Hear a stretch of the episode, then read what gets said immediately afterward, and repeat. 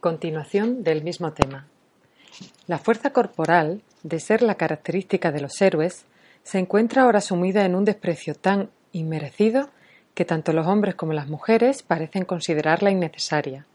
Las últimas porque obtienen la fuente de su poder excesivo de las gracias femeninas y de la debilidad tierna, y los primeros porque resulta hostil al carácter de un caballero.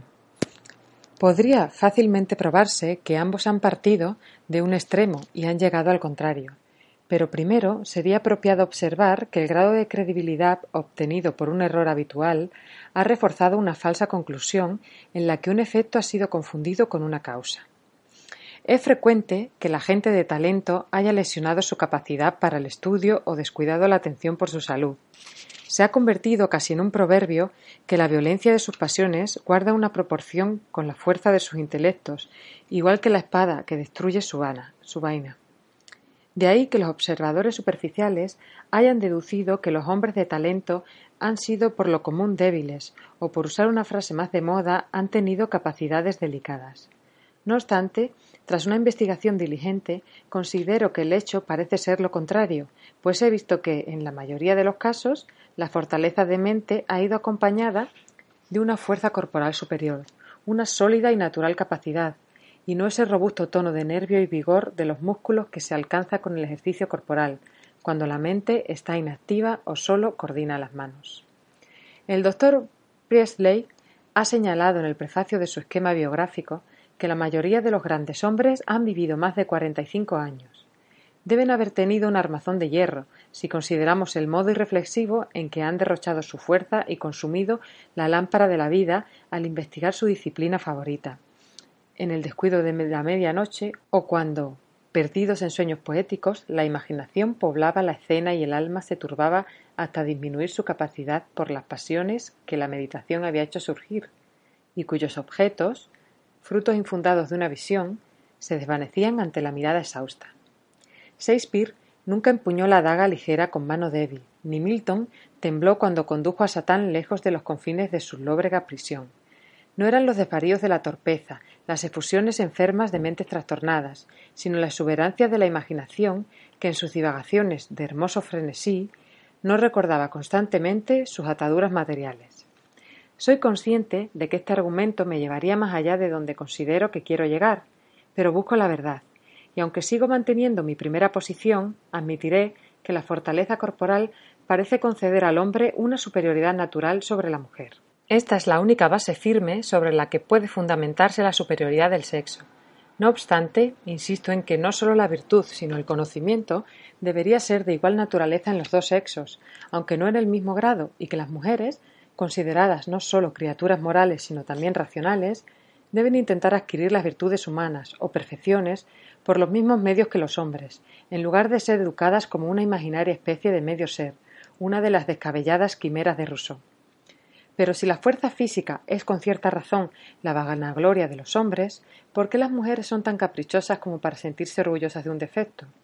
Rousseau les ha procurado una excusa verosímil, que sólo se le podía haber ocurrido a un hombre cuya imaginación se había desarrollado de forma desenfrenada y resaltando las impresiones producidas por unos sentidos distinguidos.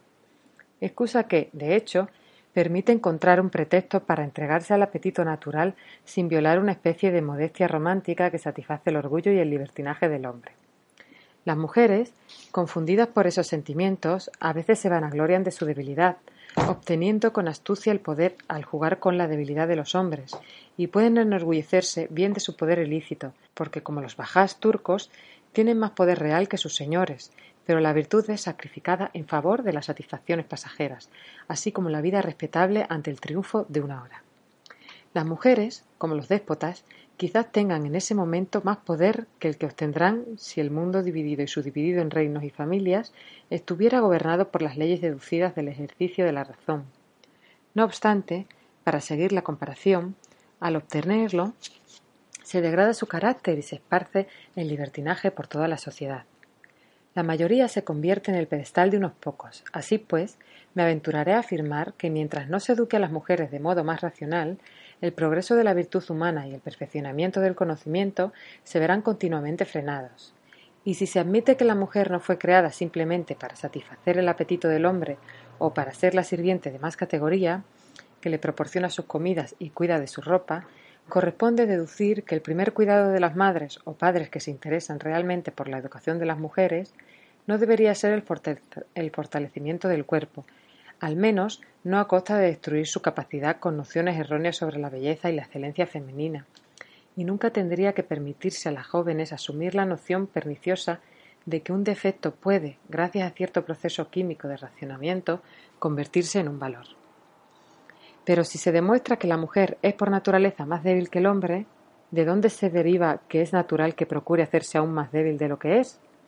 Los argumentos de este tipo constituyen un insulto al sentido común y tienen un aire de pasión. Cabe esperar que el derecho divino de los maridos, así como el derecho divino de los reyes, en este siglo de las luces, pueda y deba ser cuestionado sin peligro, y aunque la convicción no acalle a muchos polemistas atrevidos, al menos, cuando se ataca algún perjuicio imperante, la gente sabia lo considerará y dejará a los estrechos de mente que clamen con vehemencia irracional contra la innovación. La madre que desea proporcionar dignidad verdadera al carácter de su hija debe proceder sin prestar atención a los desprecios de la ignorancia, con un plan diametralmente opuesto al que Rousseau ha recomendado con todo el engañoso encanto de la elocuencia y el uso de sofismas filosóficos porque su elocuencia convierte en verosímil lo absurdo y sus conclusiones dogmáticas confunden sin convencer a aquellos que no tienen capacidad para rebatirlas. En todo el reino animal, cualquier criatura joven requiere un ejercicio casi continuo y, de acuerdo con esta observación, la infancia de los niños debe transcurrir entre juegos inofensivos que ejerciten los pies y las manos, sin requerir a cada minuto el control de la cabeza o la atención constante de una niñera. De hecho, el primer ejercicio natural del entendimiento lo constituye la necesaria preocupación por la autopreseveración, mejor, al igual que los pequeños juegos, para entretenerse un tiempo desarrollan la imaginación. Pero estos sabios designios de la naturaleza se ven contrariados por un cariño mal entendido o una, o una atención ciega. No se deja al niño ni un momento estar a su antojo, en especial si es una niña, convirtiéndolas en las más dependientes, la dependencia que se llama natural. Para conservar la belleza personal, gloria de la mujer, se dañan miembros y capacidades con algo peor que las vendas chinas y la vida sedentaria que están condenadas a vivir, mientras los niños juegan al aire libre, debilitan los músculos y relajan los nervios. En cuanto a las observaciones de Rousseau, de las que muchos escritores se han hecho eco desde entonces, como la inclinación natural que tienen por las muñecas, los trajes y la conversación, desde el nacimiento e independientemente de la educación, son tan pueriles que no merecen una refutación seria. Es, por supuesto, muy natural que una niña condenada a permanecer sentada durante horas, escuchando la charla vulgar de las pobres niñeras o asistiendo al aseo de su madre, intente unirse a la conversación y que imite a su madre o sus tías y se divierta adornando a su muñeca sin vida, como lo que hacen con ella, pobre niña inocente. Es, sin lugar a dudas, la consecuencia más natural. Ni siquiera los hombres de mejores facultades han tenido la fuerza suficiente para estar por encima del ambiente que les rodeaba, y si el talento ha resultado siempre poco claro debido a los prejuicios de la época, se debe conceder cierta indulgencia a un sexo que, como los reyes, siempre ve las cosas a través de un medio equivocado. Siguiendo con estas reflexiones, Resultaría muy fácil explicar la llamativa inclinación de las mujeres por los vestidos, sin suponer que es el resultado del deseo de agradar al sexo del que dependen. Resumiendo, el despropósito que supone creer que una niña es una coqueta natural y que debe aparecer un deseo conectado con el impulso de la naturaleza para propagar la especie incluso antes de que una educación inapropiada, al avivar la imaginación, lo haya provocado prematuramente resulta tan poco filosófico que un observador tan sagaz como Rousseau no debería haberlo asumido, si no fuera porque estaba acostumbrado a hacer que la razón condujera a su deseo de singularidad y la verdad a una paradoja de su gusto. Por tanto, conferir un sexo a la mente no era un argumento muy consecuente con los principios de un hombre que defendía tan bien y con tanto entusiasmo la inmortalidad del alma pero a la vez constituye un límite muy débil cuando se interpone en el camino de una hipótesis. Rousseau respetaba, casi adoraba la virtud, y sin embargo se permitió amar con una devoción sensual. Su imaginación producía sin cesar fuel para sus sentidos inflamables, no obstante, con el fin de reconciliar su respeto por la abnegación, el coraje y aquellas virtudes heroicas que una mente como la suya podría no admirar tranquilamente. Se esforzó en invertir la ley de la naturaleza, desarrollando una doctrina cargada de daño, que despreciaba el carácter de la sabiduría suprema. Sus historias ridículas, que tienden a demostrar que las niñas se preocupan, por naturaleza, de su persona sin conceder ninguna importancia al ejemplo diario, están por debajo del nivel de desprecio. Probablemente yo he tenido la oportunidad de observar más niñas en su infancia que J. J. Rousseau. Puedo recordar mis propios sentimientos y he observado detenidamente a mi alrededor. Sin embargo, lejos de coincidir con su opinión respecto al despertar del carácter femenino, me aventuraré a afirmar que una niña cuyas emociones no hayan sido desalentadas por la pasividad o su inocencia manchada por la vergüenza falsa, siempre será juguetona y la muñeca nunca llamará su atención a menos que el confinamiento no le deje otra alternativa. En resumen, los niños y las niñas jugarían juntos sin causarse daño, si la distinción de sexos no fuese inculcada mucho antes de que la naturaleza marcase alguna diferencia. Iré todavía más lejos y afirmaré, como hecho indiscutible, que a la mayoría de las mujeres del círculo que he podido observar que se han comportado como seres racionales o han dado muestras de algún peso intelectual, se les ha permitido accidentalmente descarriarse, como insinuarían algunos de los elegantes educadores del bello sexo. Las nefastas consecuencias que surgen por el descuido de la salud durante la infancia y la juventud se extienden más de lo que cabe imaginar. La dependencia del cuerpo genera, de forma natural, la dependencia de la mente, ¿Y cómo puede ser una buena esposa o madre quien dedica la mayor parte de su tiempo previniendo la enfermedad o padeciéndola? No puede esperarse que una mujer intente resueltamente fortalecer sus capacidades y se abstenga de inclinaciones que la debilitan. Si desde muy pronto las nociones artificiales de belleza y las descripciones equivocadas de sensibilidad se han visto envueltas en sus motivaciones para la acción. La mayoría de los hombres están obligados a soportar a veces inconveniencias físicas y a aguantar en ocasiones las inclemencias de los elementos, pero las mujeres refinadas son, literalmente hablando, esclavas de sus cuerpos y se enorgullecen de su sujeción. Una vez conocí a una débil mujer elegante que se enorgullecía de forma especial por su delicadeza y sensibilidad. Consideraba que la elevación de toda perfección humana residía en un gusto distinguido y en un escaso apetito, y se comportaba en consecuencia. He visto a este ser débil y sofisticado descuidar todas las obligaciones de la vida, reclinarse con autocomplacencia en un sofá y enorgullecerse de los antojos de su apetito como una prueba de delicadeza que se extendía a o quizá surgía de su sensibilidad exquisita, pues es difícil hacer inteligible una jerga tan ridícula. Sin embargo, al momento vi cómo despreciaba a una respetable dama anciana, cuya desgracia inesperada la había hecho depender de su generosidad ostentosa y que, en días mejores, tenía derecho a su gratitud. ¿Es posible que una criatura humana se pudiera haber convertido en un ser tan débil y depravado, como si al modo de los sibaritas sumergidos en el lujo hubiera eliminado cualquier cosa semejante a la virtud, o jamás se le hubiera inculcado ésta como precepto? Pobre sustituto, es cierto, del cultivo de la mente, aunque sirva como barrera contra el vicio. Las mujeres se encuentran en todas partes en ese estado deplorable porque, con el fin de preservar su inocencia, como se denomina cortésmente la ignorancia, se les oculta la verdad y se les hace asumir un carácter ficticio antes de que sus facultades hayan adquirido alguna fuerza. Como desde la infancia se les enseña que la belleza es el centro de la mujer, la mente se ajusta al cuerpo y deambulando por su jaula dorada solo busca adorar su prisión. Los hombres disponen de trabajos variados y actividades que ocupan su atención y conforman la personalidad de una mente abierta, pero las mujeres, limitadas a un solo uso y con sus pensamientos dirigidos constantemente a la parte más insignificante de ellas mismas, rara vez amplían sus pensamientos más allá del éxito del momento. Pero si su entendimiento se emancipara de una vez de la esclavitud a la que se han sometido por el orgullo y la sensualidad del hombre, por su deseo inmediato, similar a la ambición de los tiranos del poder presente, probablemente interpretaríamos su debilidad con asombro, pero continuemos con el razonamiento un poco más allá.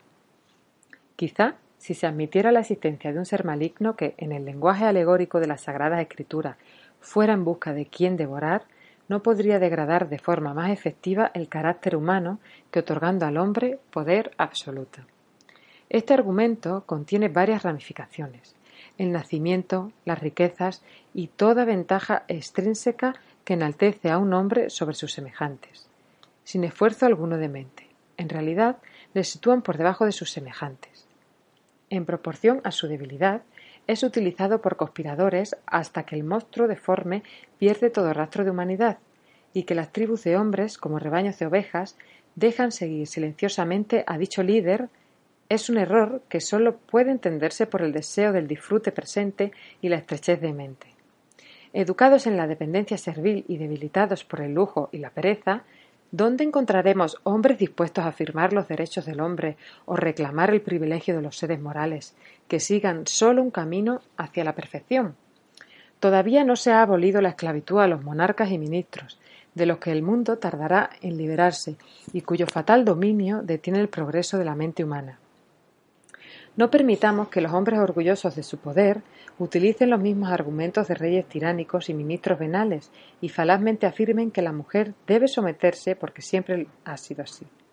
Cuando el hombre, gobernado por leyes razonables, goce de su libertad natural, desprecie, pues, a la mujer si ésta no la comparte con él, y mientras no llegue ese periodo glorioso que no descuide su propia insensatez al contraponerla sobre la del otro sexo.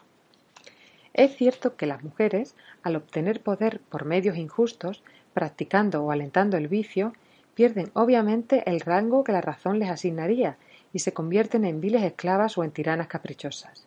Pierden toda ingenuidad, toda dignidad de mente al adquirir poder y actuar como los hombres cuando han sido elevados por los mismos medios. Es tiempo de efectuar una revolución en el comportamiento de las mujeres, tiempo de restaurar su dignidad perdida y de hacerlas trabajar como parte de la especie, para reformar el mundo con su propio cambio. Es tiempo de separar la moral inmutable de los usos locales. Si los hombres son semidioses, sirvámosles. Y si la dignidad del alma femenina es tan discutible como la de los animales, si su razón no proporciona la luz suficiente para distinguir su conducta y se les niega el instinto infalible, son, con seguridad, las más miserables de todas las criaturas, doblegadas bajo la mano férrea del destino deben conformarse con ser un bello defecto de la creación, pero incluso al casuista más sutil le resultaría difícil justificar los caminos de la providencia respecto a ellas, al tratar de señalar ciertas razones irrefutables por las cuales una cantidad tan grande de la humanidad es responsable y no responsable. Sería deseable que las mujeres conservaran un afecto hacia sus maridos que se fundase en los mismos principios en los que se debe en los que debe descansar la devoción. No existe otra base firme bajo el cielo, porque debemos resguardarlas de la falaz luz del sentimiento, empleado con demasiada frecuencia como una expresión más delicada de la sensualidad. De ello se desprende, a mi parecer, que las mujeres desde su infancia debieran ser encerradas como princesas orientales o educadas de modo que sean capaces de pensar y actuar por ellas mismas. ¿Por qué los hombres vacilan entre las dos opiniones y esperan lo imposible? ¿Por qué aguardan la virtud de una esclava, de un ser a quien la creación de la sociedad civil ha hecho débil, si no vicioso? Sé que todavía será preciso un tiempo considerable para erradicar los prejuicios firmemente enraizados que implantaron los sensualistas. Asimismo, se necesitará algún tiempo para convencer a las mujeres de que actúen de forma general contra sus intereses reales cuando aprecian la debilidad o la simulan bajo el nombre de delicadeza. Así como para convencer al mundo de que la fuente corrompida de los vicios y las sinrazones femeninas, por utilizar términos sinónimos en un sentido amplio, aunque sea necesaria de acuerdo con la costumbre, brota del homenaje sensual que se rinde a la belleza, a la belleza física, pues, como un escritor alemán ha observado astutamente, los hombres de todas las condiciones admiten que una mujer bonita es un objeto de deseo, mientras que una mujer culta, cuya belleza intelectual inspira emociones más sublimes, puede pasar desapercibida o ser observada con indiferencia por aquellos hombres que buscan la felicidad en la satisfacción de sus apetitos. Ante ello, imagino una réplica obvia. Mientras los hombres sean seres tan imperfectos como hasta ahora parece que hayan sido, seguirán, más o menos, siendo esclavos de sus apetitos, y aquellas mujeres que para obtener mayor poder satisfacen al sexo preponderante degradan el suyo propio por una necesidad física, sino moral. Reconozco que esta objeción tiene cierto peso. Sin embargo, mientras exista un precepto superior como sed puros, como lo es vuestro Padre Celestial, considero que las virtudes del hombre no están limitadas por el único ser capacitado para hacerlo, y que puede avanzar sin considerar si se sitúa fuera de una esfera al consentir esta ambición tan noble. Se ha dicho a las olas encrespadas, hasta aquí llegaréis y no más lejos, y aquí se detendrán tus grandiosas olas. En vano baten y hacen espumas, frenadas por el poder que mantiene en sus órbitas a los planetas en lucha. La materia cede frente al gran espíritu gobernante, pero un alma inmortal, al no estar limitada por leyes mecánicas y luchar por libertades de las cadenas de la materia, contribuye al orden de la creación en vez de entorpecerlo, cuando cooperando con el Padre de los Espíritus trata de gobernarse bajo la regla inmutable que rige el universo, hasta un punto que va más allá de nuestra imaginación. Además, si se educa a las mujeres para la dependencia, es decir, para actuar conforme a la voluntad de otro ser falible y se las somete al poder, equivocado o no, ¿hasta dónde debemos llegar? ¿Debemos ser consideradas como virreyes a los que se les permite reinar sobre un pequeño dominio y responden por su conducta ante, un tribunal superior propenso al error? No será difícil probar que esas criaturas delegadas actuarán como los hombres sometidos por el miedo y harán padecer a sus hijos y siervos su opresión tiránica. Como son sometidas sin razón y no disponen de normas fijas por las que adaptar su conducta, serán amables o crueles según les dicte el deseo del momento, y no debe sorprendernos si a veces, cripadas por su pesado yugo, obtienen un placer perverso en cargarlo sobre los hombros más débiles. Pero supongamos que una mujer, educada en la obediencia y casada con un hombre razonable, que dirige su juicio sin hacerla sentir la servidumbre de su sujeción, actúa con tanta propiedad gracias a esta luz reflejada como podemos imaginar si se toma la razón de segunda mano. No obstante, ella no puede garantizar la vida de su protector, puede morir y dejarla con una gran familia. Un doble deber recae sobre ella, educar a sus hijos con la función tanto de un padre como de una madre, y formar sus principios y preservar sus bienes. Pero, ¡ay! nunca pensado y menos actuando por sí misma. Y menos actuado por sí misma. Solo ha aprendido a agradar a los hombres, a depender graciosamente de ellos, pero cargada de hijos, ¿cómo va a conseguir otro protector, un marido que provea la razón? Aunque un hombre racional, porque no pisamos terreno romántico, pueda pensar que es una criatura dócil y placentera, no elegirá casarse con una familia, por amor, cuando hay en el mundo muchas otras hermosas criaturas. ¿Qué le depara a ella entonces? O bien se convierte en presa fácil de algún cazador de fortunas que despoje a sus hijos de su herencia paterna y los deje en la miseria, o bien se vuelve víctima del descontento y el placer ciego, incapaz de educar a sus hijos o inculcarles respeto, pues no resulta un juego de palabras afirmar que jamás se respeta a quien no es respetable, aunque ocupe un cargo importante, suspira bajo la angustia del lamento vano e impotente. Los dientes de la serpiente penetran en su alma, y los vicios de la juventud, licenciosa, la llevan a la tumba con pesar, cuando no con miseria. No es un cuadro exagerado, sino un caso muy verosímil, y cualquier mirada atenta comprueba que algo semejante debe haber ocurrido. Sin embargo, he dado por supuesto que la mujer tenía buena disposición, aunque la experiencia muestra que el ciego puede ser conducido con la misma facilidad por una zanja que por un camino transitado. Pero supongamos, conjetura no muy improbable, que un ser al que sólo se le ha instruido para agradar debe seguir buscando su felicidad en ello. ¿Qué ejemplo de insensatez, por no decir vicio, supondrá para sus inocentes hijas? La madre se perderá en el tocador y en lugar de hacerse amiga de sus hijas, las contemplará con recelo porque son rivales rivales más crueles que cualquier otra, porque inducen a la comparación y desplazan del trono de la belleza a quien nunca ha pensado tener un asiento en el banco de la razón. No es necesaria una pluma ágil o el esbozo sagaz de una caricatura para describir las miserias domésticas y los pequeños vicios de una señora de familia como esa difunte. Sin embargo, actúa como debe hacerlo una mujer educada de acuerdo con el sistema de Rousseau. Nunca se le reprochará ser masculina o salirse de su esfera. Más aún, se puede observar otra de sus grandes reglas, y al cuidar prudentemente su reputación libre de mancha, se la considerará una mujer de buena clase. Pero, respecto a qué puede denominarse la buena, se abstiene, es cierto, sin oponer gran resistencia de cometer faltas flagrantes. Pero, ¿cómo cumple con sus obligaciones? ¿Obligaciones? A decir verdad, suficiente tiene con pensar en adornar su cuerpo y cuidar su débil constitución.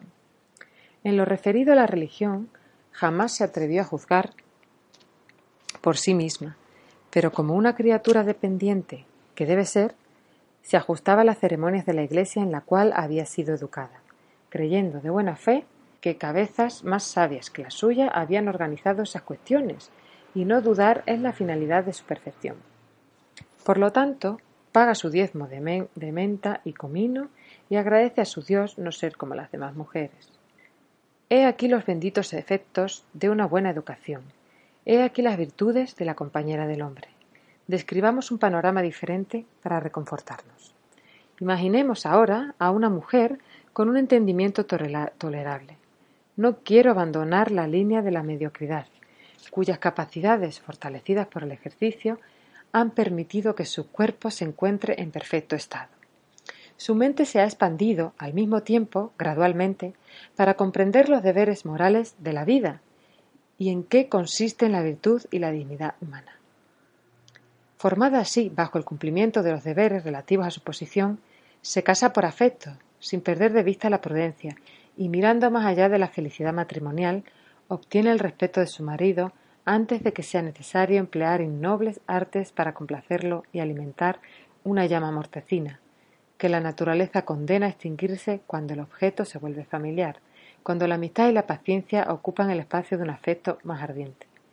Esta es la muerte natural del amor, y ninguna resistencia para evitar su extinción destruirá la paz del hogar.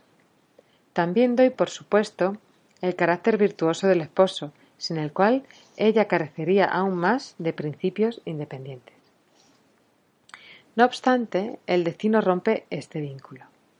Ella se queda viuda, quizás sin recursos suficientes, pero no se desconsuela. Siente el dolor natural, pero una vez que el tiempo haya suavizado la pena, ésta se vuelve resignación melancólica. Su corazón se centrará con mayor fuerza en el cariño de sus hijos, y deseosa de proporcionarles todo cuanto necesiten, el afecto hará que sus deberes maternales adquieran una forma sagrada y heroica. Piensa que sus virtuosos esfuerzos no sólo los ve aquel de quien debe surgir ahora todo consuelo y cuya aprobación es la vida, sino que su imaginación, un poco absorta y exaltada por el dolor, espera, en el fondo, que los ojos que su mano temblorosa ha cerrado puedan todavía ver cómo domina toda pasión rebelde para cumplir la obligación doble de ser tanto el padre como la madre de sus hijos. Elevada al heroísmo por la mala fortuna, reprime el más leve asomo de atracción natural antes de que madure en amor y en la flor de la vida. Se olvida de su sexo, olvida el placer de una pasión que nace, que de nuevo habría sido inspirada y correspondida. No piensa ya en complacer, y su dignidad consciente le impide enorgullecerse de su conducta. Sus hijos tienen su amor y sus esperanzas más intensas se encuentran más allá de la tumba, donde su imaginación se pierde a menudo. Me la imagino rodeada de sus hijos, recogiendo la recompensa de sus cuidados. Las miradas inteligentes se encuentran con la suya mientras salud e inocencia sonríen en sus mejillas rechonchas, y conforme crecen, los problemas de la vida disminuirán por sus atenciones agradecidas. Vive para ver las virtudes que intentó implantar bajo unos principios establecidos en hábitos, para ver a sus hijos adquirir una fortaleza de carácter suficiente que les permita soportar la adversidad sin olvidar el ejemplo de su madre. Cumplida la tarea de la vida, espera con calma el sueño de la muerte, y al levantarse de la tumba diría Mira, me diste un talento, y aquí tienes cinco. Deseo resumir lo que he dicho en unas pocas palabras, pues aquí tiro mi guante y niego la existencia de virtudes propias de un sexo, sin exceptuar la modestia. La verdad, si comprendo el significado de la palabra, debe ser la misma para el hombre y la mujer. Sin embargo, el carácter variable femenino, también descrito por poetas y novelistas, exige el sacrificio de la verdad y la sinceridad, convirtiendo la virtud en una idea relativa que no tiene otro fundamento que la utilidad y esta utilidad es la que los hombres pretenden juzgar, ajustándola a su propia conveniencia. Acepto que las mujeres puedan tener diferentes obligaciones que cumplir, pero son obligaciones humanas y los principios que deben regular su desempeño, mantengo firmemente, deben ser los mismos. Para llegar a hacerse respetables es necesario que ejerciten su entendimiento, pues no hay ningún otro fundamento para adquirir un carácter independiente. Quiero decir explícitamente que sólo deben someterse a la autoridad de la razón en lugar de ser modestas esclavas de la opinión. ¿Por qué en las capas superiores de la sociedad es raro encontrar hombres de cualidades elevadas o incluso de conocimientos medios? La razón me resulta evidente. El estado en el que nacieron no era natural. El carácter humano siempre se ha formado mediante el trabajo que el individuo o la clase persigue, y, si no se agudizan las facultades mediante la necesidad, permanecerán obtusas. Este argumento puede entenderse igualmente a las mujeres, ya que rara vez se ocupan de asuntos serios. La búsqueda de placer proporciona esa nimiedad a su carácter, que hace que la sociedad de la nobleza sea tan insípida. La misma falta de firmeza, producida por una causa similar, fuerza a ambos a escapar de sí mismos e ir en busca de placeres escandalosos y pasiones artificiales, hasta que la vanidad ocupa el lugar de todo sentimiento social y resulta difícil reconocer las características de la humanidad. Semejantes son los beneficios de los gobiernos civiles, tal como están organizados en el presente, que la riqueza y la debilidad femenina contribuyen por igual a empilecer a la humanidad y se producen por la misma causa. Pero, concediendo que las mujeres son criaturas racionales, se las debe incitar a adquirir las virtudes que puedan considerar propias, porque ¿cómo puede ser racional ser ennoblecido por cualquier cosa que no obtiene por su propio esfuerzo. Observaciones sobre el estado de degradación al que la mujer es reducida por varias causas.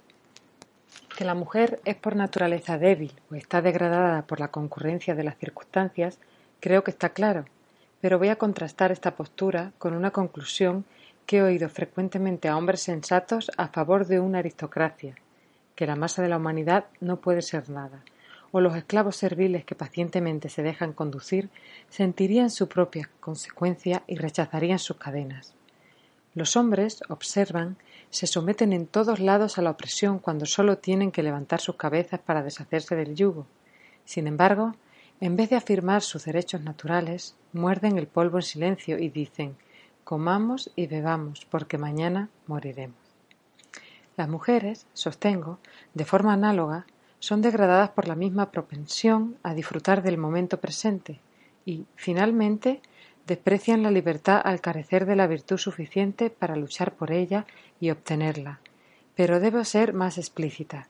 Con respecto a la cultura del corazón, es unánimemente admitido que el sexo está fuera de cuestión. Pero la línea de subordinación en cuanto a las capacidades mentales nunca ha de ser traspasada, sólo perfecta en su encanto. La porción de racionalidad concedida a las mujeres es, de hecho, muy ínfima, pues, negando su genio y juicio, es apenas posible adivinar lo que queda para caracterizar el entendimiento. El estambre de la inmortalidad, si se me permite la expresión, es la perfectibilidad de la razón humana, porque si el hombre fuese creado perfecto, o si un torrente de conocimiento que impidiera el error le inundase al alcanzar la madurez, dudaría de que su existencia continuase tras la disolución del cuerpo. Pero, en el estado actual de las cosas, cada problema mortal que escapa a la discusión humana y frustra igualmente la investigación del pensamiento profundo y la brillante mirada del genio, es un argumento en el que baso mi creencia en la inmortalidad del alma. La razón es, por consiguiente, el simple poder de perfeccionamiento o, más correctamente, de la verdad discerniente. Cada individuo es en este respecto un mundo en sí mismo, aunque más o menos conspicua en un ser que en otro. La naturaleza de la razón debe ser la misma en todos si es una emanación de la divinidad, el lazo que conecta a la criatura con el Creador, pues, ¿puede aquella alma estampada con la imagen celestial no ser perfeccionada por el ejercicio de su propia razón? Pero adornada exteriormente con delicado cuidado, y ello para deleite del hombre, quien con honor la amará. No se concede esta distinción al alma de la mujer, y el hombre se interpone siempre entre ella y la razón. Se la representa siempre como creada, sólo para ver a través de un grueso medio, y a creer en la verdad de las cosas sin cuestionarlas. Pero, ignorando estas teorías rocambolescas y considerando a la mujer como un todo, sea lo que sea, en vez de una parte del hombre, la pregunta es si tiene razón o no. Si la tiene, lo que por un momento asumiré no fue creada meramente para ser el consuelo del hombre, y lo sexual no debería destruir el carácter humano. Los hombres han caído en ese error probablemente por considerar la educación bajo una luz falsa, no como el primer paso para formar a un ser que avanza gradualmente hacia la perfección, sino sólo como preparación para la vida. En este sensual error, como he de llamarlo, se ha criado el sistema falso del comportamiento femenino, que roba al sexo entero de su dignidad y clasifica a rubias y morenas con las flores sonrientes que sólo adornan la tierra. Este ha sido siempre el lenguaje de los hombres, y el miedo a perder su supuesto carácter sexual ha hecho incluso a las mujeres de juicio superior a adoptar los mismos sentimientos. Así el entendimiento, estrictamente hablando, ha sido denegado a las mujeres, y el instinto sublimado como ingenio y astucia para los asuntos de la vida ha sido puesto en su lugar. El poder de generalizar ideas, de trazar conclusiones generales a partir de observaciones individuales, es la única adquisición para un ser inmortal que realmente merece el nombre de conocimiento. La mera observación de algo, sin tratar de explicarlo, puede, de forma muy incompleta, servir como el sentido común de la vida. Pero ¿dónde se almacena la provisión de conocimiento que vestirá el alma cuando abandone el cuerpo? Este poder no sólo ha sido denegado a las mujeres, sino que los escritores han insistido en que es incompatible, con unas pocas excepciones, con su carácter sexual. Que los hombres lo prueben y yo admitiré que la mujer solo existe para el hombre. Debo, sin embargo, remarcar previamente que el poder de generalizar ideas, en cualquier gran medida, no es muy común entre los hombres y las mujeres, pero este ejercicio es el verdadero cultivo del entendimiento y todo conspira para hacer el cultivo del entendimiento más difícil en el mundo femenino que en el masculino. Esta afirmación me lleva, naturalmente, al tema principal de este capítulo. Intentaré ahora señalar algunas de las causas que degradan al sexo e impiden a las mujeres generalizar a partir de sus observaciones. No iré a los remotos anales de la antigüedad para trazar la historia de la mujer. Basta decir que ella siempre ha sido esclava o déspota y remarcar que cualquiera de esas situaciones retrasa igualmente el progreso de la razón. La gran fuente de la necedad y el vicio femeninos siempre me ha parecido que reside en la estrechez de entendimiento, y la misma constitución de los gobiernos civiles ha puesto siempre obstáculos insuperables en el camino para impedir el cultivo de entendimiento femenino. Pero la virtud no puede ser construida sobre ningún otro cimiento. Los mismos obstáculos se emplazan en el camino del rico y las mismas consecuencias le siguen. La necesidad ha sido proverbialmente denominada la madre de la invención. El aforismo puede extenderse a la virtud. Es una adquisición y una adquisición por la que el placer debe ser sacrificado. ¿Y quién sacrifica el placer cuando está al alcance? ¿Quién cuya mente no haya sido abierta y fortalecida por la adversidad o la búsqueda del conocimiento aguijoneada por la necesidad? Bueno es cuando las personas tienen que luchar con los problemas de la vida, pues estas luchas impiden que se conviertan en presa de sus vicios enervantes. Meramente por causa de la ociosidad, pero si desde su nacimiento se pone a hombres y mujeres en un lugar tórrido, con el placentero sol meridiano precipitándose directamente sobre ellos, ¿cómo pueden apuntalar suficientemente sus mentes para cumplir los deberes de la vida o incluso para disfrutar los afectos que les llevan fuera de sí mismos? El placer es el objeto de la vida de la mujer de acuerdo con la presente constitución de la sociedad y mientras continúe siendo así, poco puede esperarse de seres tan débiles.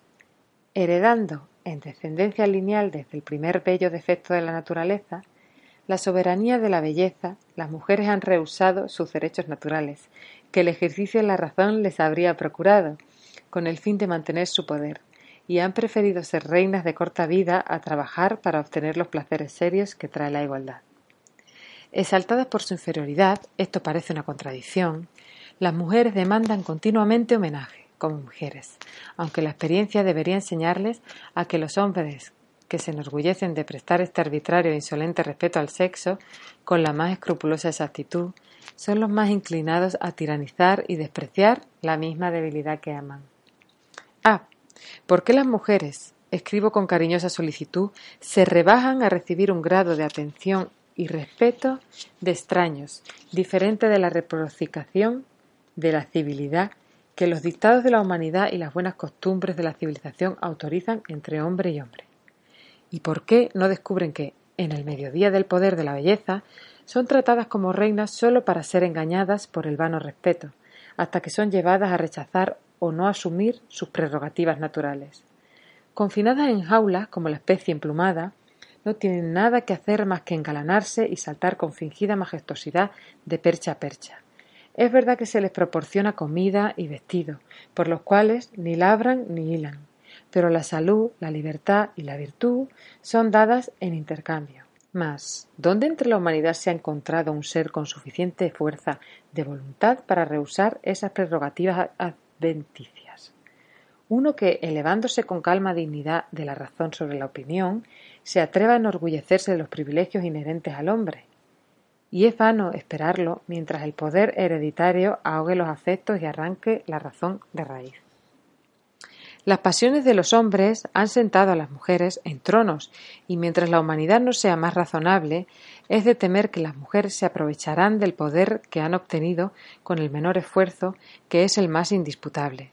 Sonreirán, sí, sonreirán, aunque se les diga que, en el imperio de la belleza no existe punto medio, y la mujer, esclava o reina, pronto es menospreciada, cuando no adorada.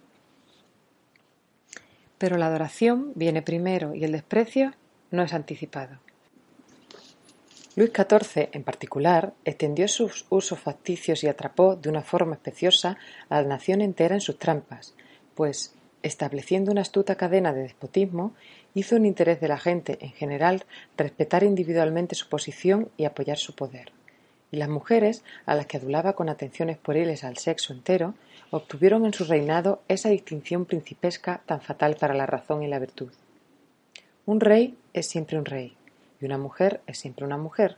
La autoridad de uno y el sexo de la otra siempre se interponen entre ellos, y la conversación racional con un amante, admito, ella debería ser así, y su sensibilidad la llevará naturalmente a intentar suscitar emoción, no para gratificar su vanidad, sino su propio sentimiento. Esto no concedo que sea coquetería, pues es el crudo impulso de la naturaleza. Solo exclamo contra el deseo sexual de conquista cuando el corazón no viene a cuenta. Lamento que las mujeres sean sistemáticamente degradadas al recibir atenciones triviales que los hombres creen viril prestar al sexo, cuando, de hecho, mantienen así de forma insultante su propia superioridad. No es condescendiente inclinarse ante un inferior. Tan ridículas, de hecho, me parecen esas ceremonias que apenas soy capaz de controlar mi reacción cuando veo a un hombre recoger un pañuelo o cerrar una puerta, con entusiasta y seria solicitud, cuando la dama podría haberlo hecho sola con solo dar un paso o dos. Un deseo salvaje acaba de volar de mi corazón a mi cabeza y no lo reprimiré aunque pueda provocar una carcajada. Deseo sinceramente ver la diferencia sexual erradicada de la sociedad, excepto cuando el amor anima el comportamiento. Pues esta diferencia, estoy firmemente persuadida, fundamenta la debilidad de carácter atribuida a la mujer y es la causa por la que se descuida su entendimiento, mientras adquieren habilidades con esmerado cuidado y lo mismo explica que prefieran las virtudes donosas a las heroicas. Los hombres, incluyendo todos los tipos, desean ser amados y respetados por algo, y el rebaño común siempre tomará el camino más corto hacia la realización de sus deseos. El respeto profesado a la riqueza y la belleza es el más evidente, el más inequívoco y, por supuesto, atraerá siempre la mirada vulgar de las mentes comunes. Las habilidades y virtudes son absolutamente necesarias para elevar a los hombres de las clases medias de la sociedad a la notoriedad, y las consecuencias naturales son claras. La clase media contiene más virtudes y habilidades. Los hombres tienen, pues, en una de las clases al menos, la oportunidad de esforzarse con dignidad y de prosperar a través de ese esfuerzo que verdaderamente hace progresar a cualquier criatura racional. Pero el sexo femenino entero se encuentra mientras no se cultive su carácter, en las mismas condiciones que los ricos, pues nacen, me refiero ahora al estado actual de la civilización, con ciertos privilegios sexuales, y mientras estos les sean gratuitamente concedidos, pocas pensarán alguna vez en acometer trabajos de supererogación para obtener la estima de un pequeño número de personas superiores. Cuando oímos de mujeres que, saliendo de la oscuridad, reclaman audazmente respeto por sus grandes habilidades o atrevidas virtudes, ¿dónde se encuentran? Las mujeres comúnmente, denominadas damas, no han de ser contradichas en público, no se les permite ejercer su fuerza física y de ellas solo podemos esperar las virtudes negativas, si es que alguna virtud se puede esperar, tales como paciencia, docilidad, buen humor y flexibilidad, virtudes todas ellas incompatibles con cualquier ejercicio vigoroso del intelecto. Además, al vivir rodeadas de mujeres y encontrarse raramente totalmente solas, se hallan más bajo la influencia de los sentimientos que de las pasiones. Soledad y reflexión son necesarias para dar a los deseos la fuerza de las pasiones y para que la imaginación pueda agrandar los deseos y hacerlos más atractivos. Lo mismo puede decirse del rico. Los ricos no tratan lo suficiente con ideas generales, recogidas por el pensamiento apasionado o la investigación tranquila, necesarias para adquirir la fuerza de carácter en la que las grandes resoluciones se construyen. En la clase media de la sociedad, para seguir con la comparación, los hombres se preparan en su juventud para las profesiones y el matrimonio no se considera el mayor logro de sus vidas. Mientras que las mujeres, por el contrario, no tienen ningún otro esquema con el que afinar sus facultades. Ni el trabajo, ni proyectos generales, ni cualquiera de los divagantes vuelos de la ambición ocupan su atención. No, sus pensamientos no se emplean en levantar tan nobles estructuras, para prosperar en el mundo y tener la libertad de correr de un placer a otro. Deben casarse provechosamente, y a este fin se sacrifica su tiempo, y frecuentemente se prostituyen legalmente sus cuerpos. Un hombre, cuando se inicia en cualquier profesión, fija sus ojos en alguna ventaja futura, y la mente gana gran fuerza al dirigir sus esfuerzos en una dirección. Y, ocupado en sus asuntos, considera el placer mera relajación, mientras que las mujeres buscan el placer como el principal objetivo de su existencia. De hecho, dada la educación que reciben de la sociedad, puede decirse que el amor al placer las dirige. ¿Pero prueba esto que hay un sexo en las almas? Sería igual de racional afirmar que los cortesanos en Francia, formados en un destructivo sistema despótico, no eran hombres, pues sacrificaron su libertad, virtud y humanidad por el placer y la vanidad, fatales pasiones que siempre han dominado sobre toda la raza. El mismo amor al placer que promueve la tendencia general de su educación da un giro trivial a la conducta de las mujeres en la mayoría de las circunstancias. Por ejemplo, las mujeres están siempre ansiosas por cosas secundarias y al acecho de aventuras en vez de ocuparse con deberes.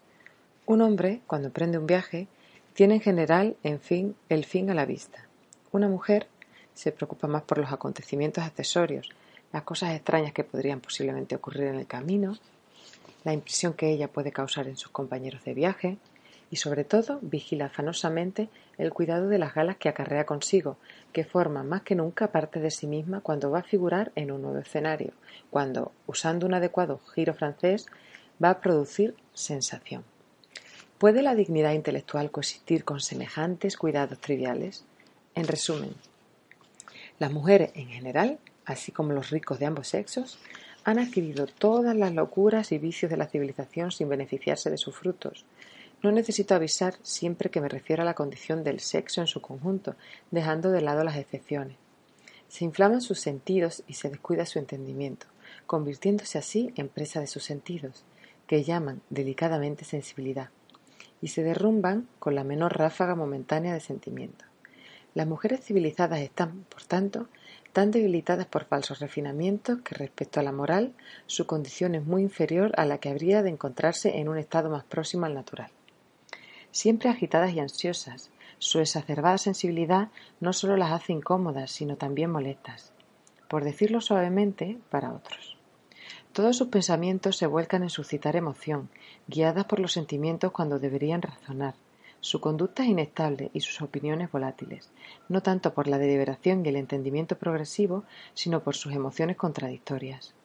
Se entusiasman atolondradamente con un sinfín de empresas, pero nunca perseveran, y surge a continuación la indiferencia, pues este ardor se extingue pronto, consumido por su propio calor, o se encuentran con alguna otra pasión fugaz, a la que la razón nunca ha dado gravedad específica.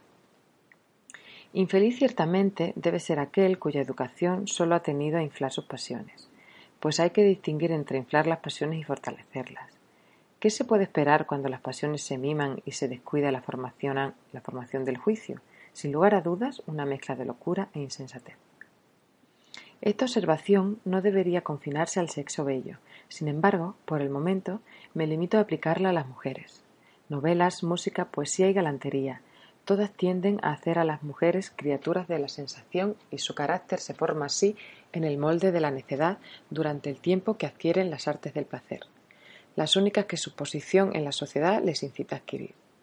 Esta sensibilidad exacerbada relaja naturalmente los otros poderes de la mente e impide al intelecto alcanzar la soberanía que precisa para hacer a una criatura racional de utilidad a los otros y contenta con su propia posición, porque el ejercicio del entendimiento con el paso del tiempo es el único método que la naturaleza indica para calmar las pasiones.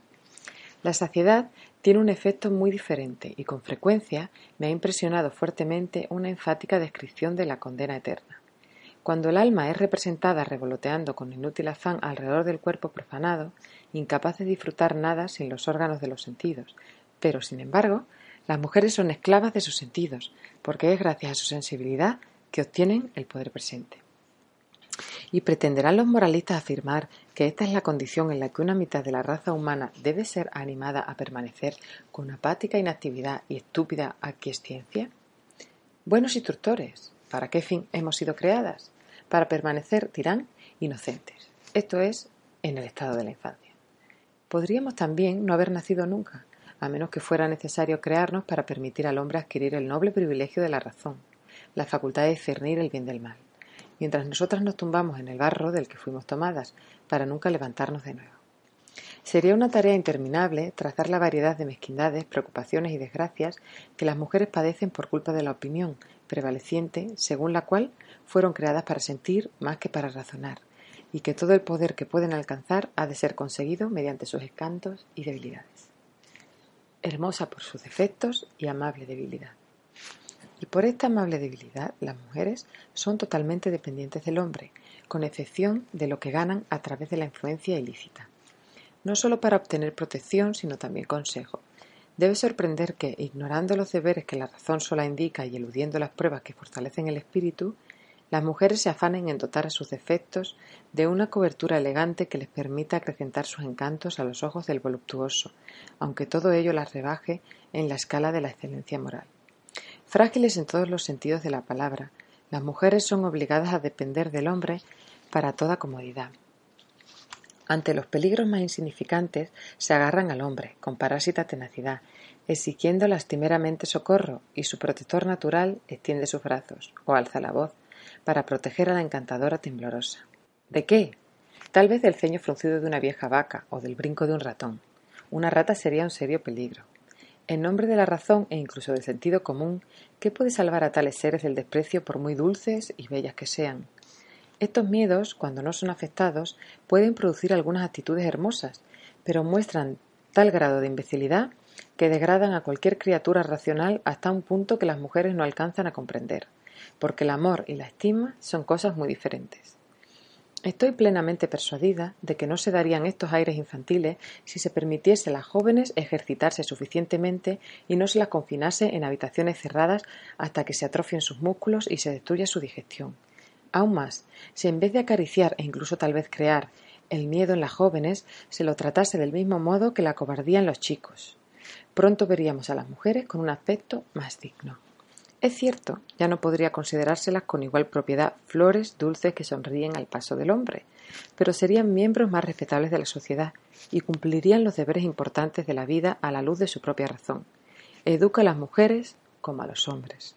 Dice Rousseau, y cuanto más se parezcan a nuestro sexo, menos poder tendrán sobre nosotros. Ahí es exactamente a donde quiero llegar. No deseo que las mujeres tengan poder sobre los hombres, sino sobre sí mismas. La ignorancia es una frágil base para la virtud, pero sin embargo, esa es la condición por la que se ha organizado a la mujer y sobre la que han insistido los escritores que más vehemente han argumentado en favor de la superioridad del hombre una superioridad no en grado, sino en esencia. Aunque, para suavizar el argumento, dichos escritores se han afanado en probar con caballerosa generosidad que los sexos no deberían ser comparados. El hombre fue hecho para razonar, la mujer para sentir, y juntos, carne y espíritu, conforman el todo más perfecto, al combinar felizmente razón y sensibilidad en un solo carácter. ¿Y qué es la sensibilidad? Rapidez de sensación, rapidez de percepción, delicadeza. Así la define el doctor Johnson, cuyas palabras no me sugieren otra cosa más que el más exquisitamente esmerado insisto, instinto. No discierno rasgo alguno de la imagen de Dios, ya sea en la sensación o en la materia, aunque se refinen setenta veces siete, todavía son materiales.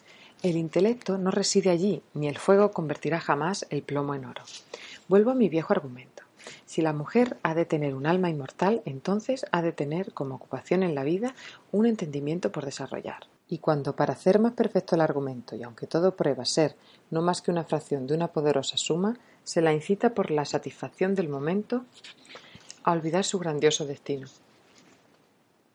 Se contradice la naturaleza, o bien la mujer ha nacido solamente para procrear y pudrirse.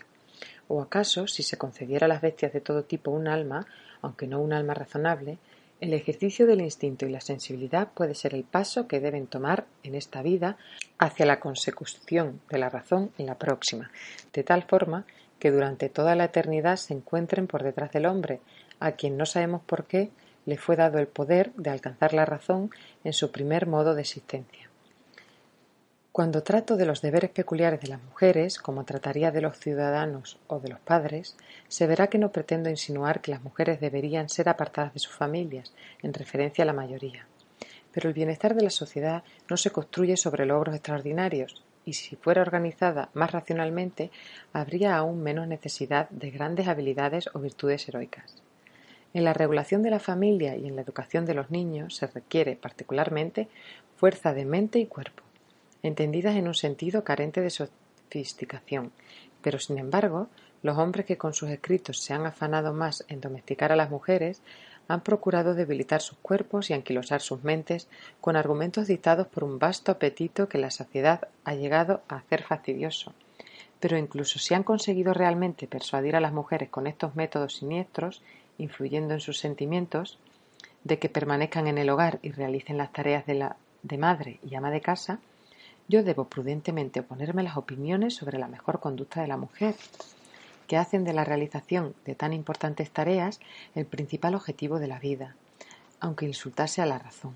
Pero, y apelo a la experiencia, si descuidando el entendimiento ellas estuvieran tanto, no aún más, más distanciadas de las tareas domésticas de lo que estarían si se ocupasen de la más seria tarea intelectual, aunque debe ser observado que la masa de la humanidad nunca perseguirá vigorosamente ningún fin intelectual, permítaseme inferir que la razón es absolutamente necesaria para que una mujer pueda desempeñar cualquier tarea correctamente, y debo repetir una vez más que la sensibilidad es distinta de la razón.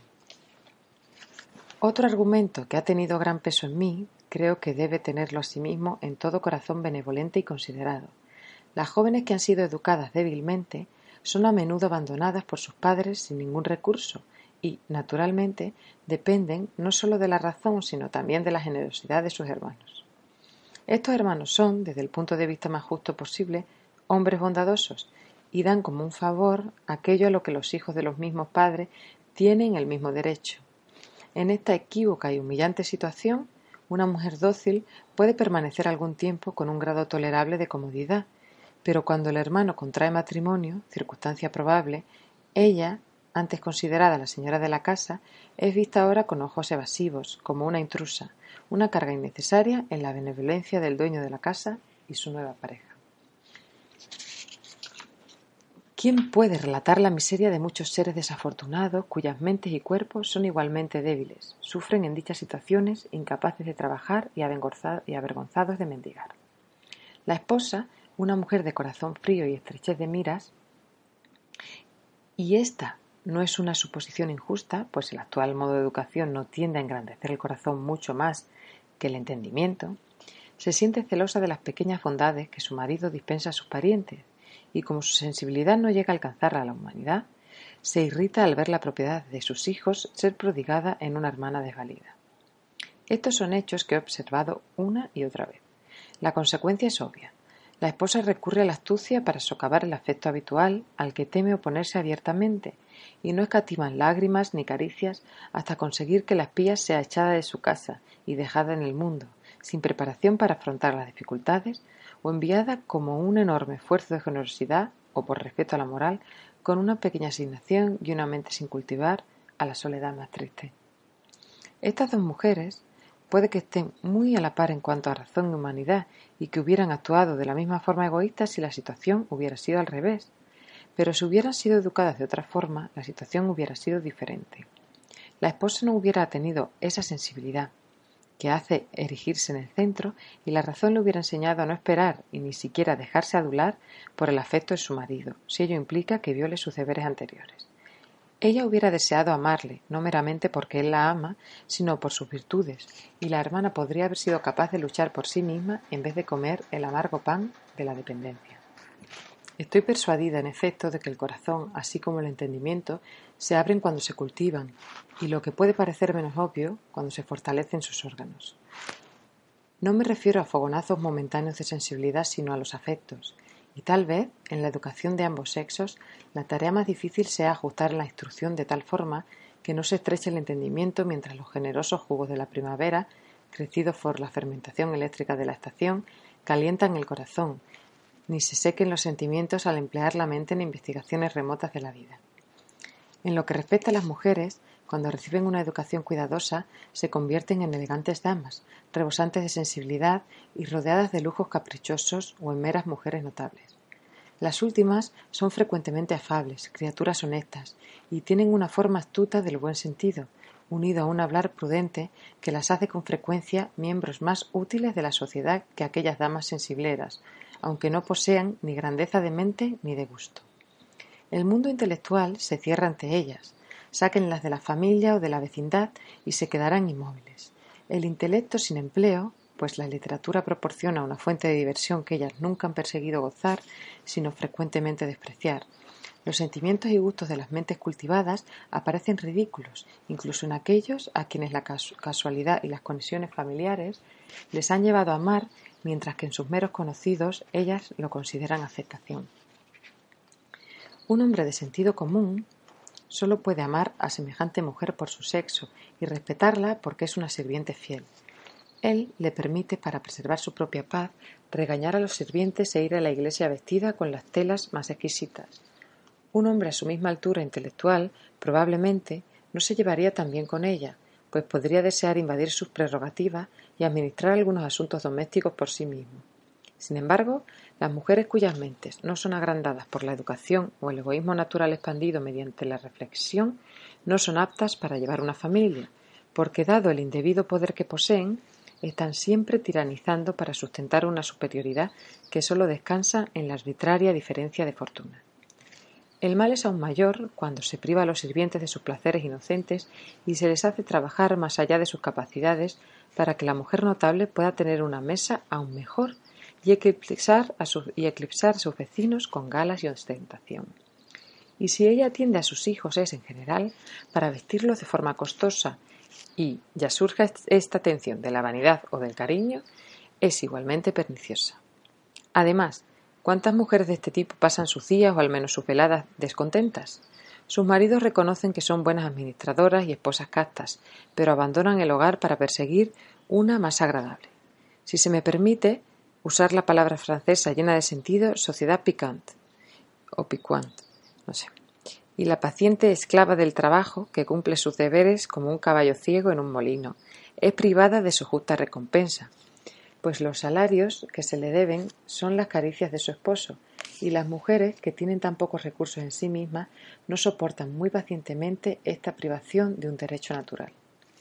Una dama elegante, por el contrario, ha sido educada para mirar con desprecio las tareas vulgares de la vida, aunque se la haya incitado solo a adquirir talentos que se elevan un poco por encima de los sentidos, pues incluso los talentos corporales no pueden adquirirse con precisión al menos que se fortalezca el entendimiento mediante el ejercicio. Sin fundación en los principios, el gusto es superficial. La gracia debe surgir de algo más profundo que la imitación. La imaginación, sin embargo, se caldea, y los sentimientos se hacen fastidiosos, sino sofisticados o no se adquiere un contrapeso de juicio cuando el corazón todavía permanece ingenuo, aunque llegue a ser demasiado tierno.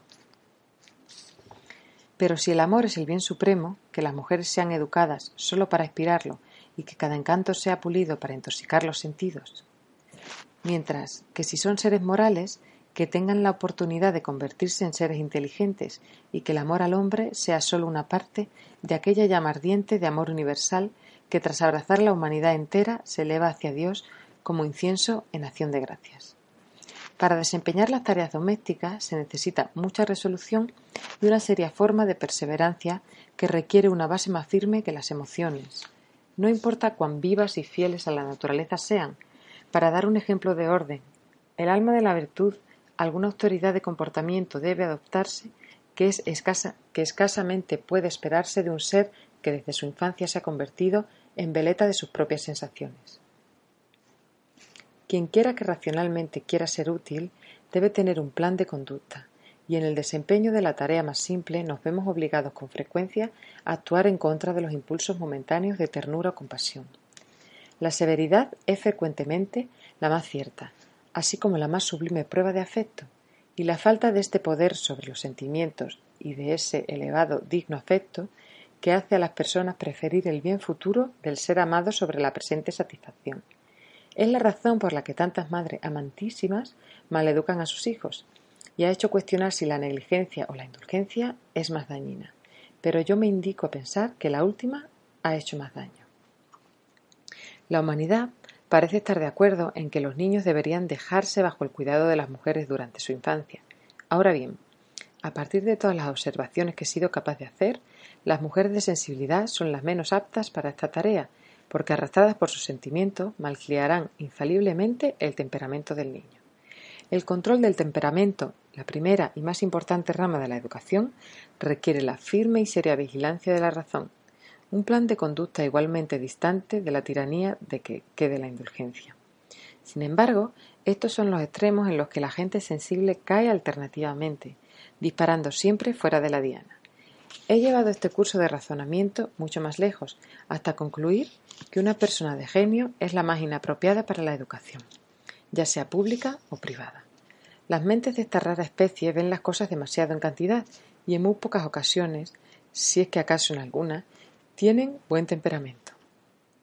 La alegría habitual, denominada buen humor, se encuentra, tal vez, tan raramente en unión con grandes capacidades intelectuales como con sentimientos intensos. Y aquellas personas que sigan con interés y admiración los vuelos de los genios, o que con más serena aprobación beben en la instrucción que ha sido laboriosamente preparada para ellas por los pensadores profundos, no deberían disgustarse si encuentran a los primeros coléricos y a los segundos hoscos, porque la vivacidad de la fantasía y una tenaz comprensión intelectual son escasamente compatibles con aquella maleable urbanidad que lleva al hombre, al menos, a agacharse ante las opiniones y prejuicios de otros, en vez de confrontarlos duramente. Pero en cuanto a la educación o la conducta, las mentes de clase superior no han de ser consideradas, pueden dejarse a su suerte, es la multitud con habilidades moderadas la que necesita instrucción y la que adopta el color de la atmósfera que respira.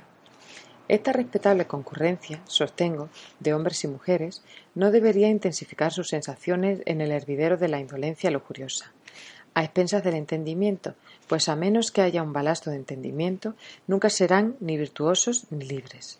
Una aristocracia fundada en la propiedad o en los talentos superiores barrerá siempre por delante a los, ora tímidos, ora feroces, esclavos de los sentimientos. Las mujeres raramente tienen ocupaciones suficientemente serias para silenciar sus sentimientos. Una serie de pequeños cuidados o vanas ocupaciones malgastan toda la fuerza de su mente y órganos, convirtiéndose naturalmente en objetos del sentido. En resumen, el tenor entero de la educación femenina, la educación de la sociedad, tiende a hacer a la mejor dispuesta romántica e inconstante, y al resto vanas y mezquinas. En el estado presente de la sociedad, este mal puede escasamente remediarse, me temo, en grado alguno. Si alguna ambición más laudable alguna vez gana terreno, tal vez se acerque más a la naturaleza y la razón, y se vuelvan más virtuosas y útiles conforme se hacen más respetables. Pero me aventuraré a afirmar que su razón nunca adquirirá suficiente fuerza para permitirles regular su conducta, mientras que el primer deseo de la mayoría de la humanidad sea causar una buena impresión a su alrededor. A este débil deseo de afectos naturales se sacrifican las virtudes más útiles. Las jóvenes se casan meramente para progresar, para tomar una frase vulgar llena de sentido, y tienen tal perfecto control sobre sus corazones como para no permitirse enamorarse hasta que un hombre de fortuna superior se ofrezca. En esta materia quiero profundizar en un futuro capítulo, y basta con apuntarlo ahora, dado que las mujeres son tan frecuentemente degradadas al permitir que la egoísta prudencia de la edad enfríe el ardor de la juventud. De la misma fuente emana la opinión de que las jóvenes deberían dedicar gran parte de su tiempo a la costura y el bordado. Sin embargo, esta ocupación contrae sus facultades más que ninguna otra que pudiera haberse elegido para ellas, pues confina sus pensamientos a sus personas. Los hombres se encargan que se les haga ropa, y ahí termina el asunto. Las mujeres hacen sus propias ropas, necesarias o ornamentales, y están continuamente hablando sobre ellas, y sus pensamientos siguen a sus manos. No es, desde luego, la elaboración de lo necesario lo que debilita la mente, sino la ornamentación del vestido porque cuando una mujer de posición inferior confecciona las ropas de su marido y niños, cumple con su deber, pues esta es la parte de su ocupación. Pero cuando las mujeres trabajan solo para vestirse mejor de lo que de otra forma podrían permitirse, es aún peor que la pura pérdida de tiempo. Para hacer a los pobres virtuosos deben ser empleados, y las mujeres de clase media, si no imitaran los usos de la nobleza, aun sin alcanzar su comodidad, podrían emplearlos mientras que ellas administraban sus hogares instruían a los niños y ejercitaban sus propias mentes. Jardinería, filosofía experimental y literatura les proporcionarían asuntos en que pensar y temas de conversación, lo que en cierta medida ejercitaría su entendimiento. La conversación de las mujeres francesas, que no están tan rígidamente clavadas a sus sillas retorciendo volantes y anudando cintas, es frecuentemente superficial, pero, sostengo, no es ni la mitad de insípida como la de aquellas mujeres inglesas que malgastan su tiempo en hacer gorros, cofias y toda la picardía de los adornos, por no mencionar ir de compras, cazar baraturas, etcétera, etcétera. Y son las mujeres decentes y prudentes las más degradadas por estas prácticas, porque las motiva la simple vanidad. La mujer licenciosa, que ejercita su gusto para hacer su pasión encantadora, tiene algo más en mente. Estas observaciones provienen todas de una más general que indiqué anteriormente y sobre la que debe insistirse cuanto más mejor, pues hablando de los hombres, las mujeres o las profesiones, se observará que el empleo de los pensamientos da forma al carácter general e individual. Los pensamientos de las mujeres se ciernen siempre sobre sí mismas. ¿Sorprende entonces que sus cuerpos sean considerados los más valiosos? Sin embargo, cierto grado de libertad intelectual es necesaria incluso para formar el cuerpo, y esta podría ser una razón por la que las esposas refinadas tienen tan pocas atracciones además de la del sexo. Añadamos a esto los empleos sedentarios que vuelven a la mayoría de las mujeres enfermizas y que las falsas nociones de excelencia femenina las hacen enorgullecerse de esta delicadeza, aunque sea otra cadena que, volviendo la atención continuamente sobre el cuerpo, atrofie el entendimiento. Las mujeres de clase alta rara vez confeccionan sus vestidos y, por tanto, solo ejercitan el gusto y adquieren al pensar menos en las galas cuando terminan de vestirse. Aquella comodidad que rara vez aparece en el porte de las mujeres que se visten meramente por el bien de vestirse. De hecho, la observación hecha de la clase media, aquella en la que los talentos prosperan mejor, no se extiende a las mujeres, pues las de clase superior, al aprender al menos nociones de literatura y conversar más con los hombres sobre materias generales, adquieren más conocimiento que aquellas mujeres que imitan sus usos y defectos sin disfrutar de sus ventajas. Con respecto a la virtud, para usar la palabra en sentido comprensivo, he visto más entre los peor situados. Muchas mujeres pobres sostienen a sus niños con el sudor de su frente y mantienen unidas a familias que los vicios de los padres hubieran desparramado. Pero las damas refinadas son demasiado indolentes como para ser activamente virtuosas y son ablandadas más que refinadas por la civilización. De hecho, el buen sentido común que he encontrado entre las mujeres pobres que han tenido pocas oportunidades educativas y, sin embargo, han actuado heroicamente, me ha confirmado fuertemente en la opinión de que los empleos triviales han hecho de la mujer una frívola.